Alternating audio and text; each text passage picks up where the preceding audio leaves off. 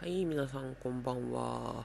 嗅覚反応分析士、歩くパワースポットと呼ばれております、高橋でございます。いやー、えーと、またご無沙汰してしまいましてすいませんね。いやー、なんだかんだ忙しくてですね。はい、ありがたいことですね。あ、えー、まだコロナースには呼ばれておりません。はい。ありがとうございます。えー今日はですね、あのー何を話そうかなと思ったんですけど、あのー嗅覚反応分析をね、やりに来てくださったお客様が、えー占ってくれるということで、占っていただきました。えー世界的に活躍できるカリスマ性がある堅実家だそうです。世界的にね。まあでも高橋は堅実家ではないな。うん。まあなんか半分人間で半分宇宙人らしいです。なので結構人間界で生きていくにはしんどいらしいですね。まあまあまあ。そんなまあどどうなんですかね。あんま気づいてないっちゃ気づいてない気もするし。うん。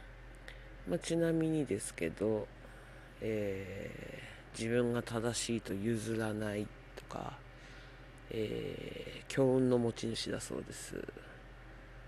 あとはかなりの変人とかね。自由奔放とかね。えーあとはなんかつかみどころがないとかね。直感力があるとか、まあ我が道を貫くとかみたいですね。はい。なんか、えー私はまああのあ愛をなんていうの？みんなに与えるのがなんか使命で生まれてきてるようですができない気がする。はい。あなんすかね。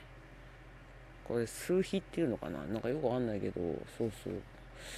生年月日からこう数を出してこう教えてくれる感じみたいですね。なんかほとんどの人が持ってないっていうかかなり稀な数を持っているらしいです高橋は。うん。なんだろうね。また図に乗る高橋が出てくるかなと思うんですけど。うん。まあね。こんなこともしていただいてなかなかね世の中にはいろんなものがあるなと思って見ておりますが。いや宇宙人か。まあまあそうでしょうね。なんか仲のいい友達に言ったら全部でしょって言われましたけどね。まあそんな自分も嫌いじゃございません。っていうまあどうでもいい話を久々にしました。ではでは皆さんまたおやすみなさい。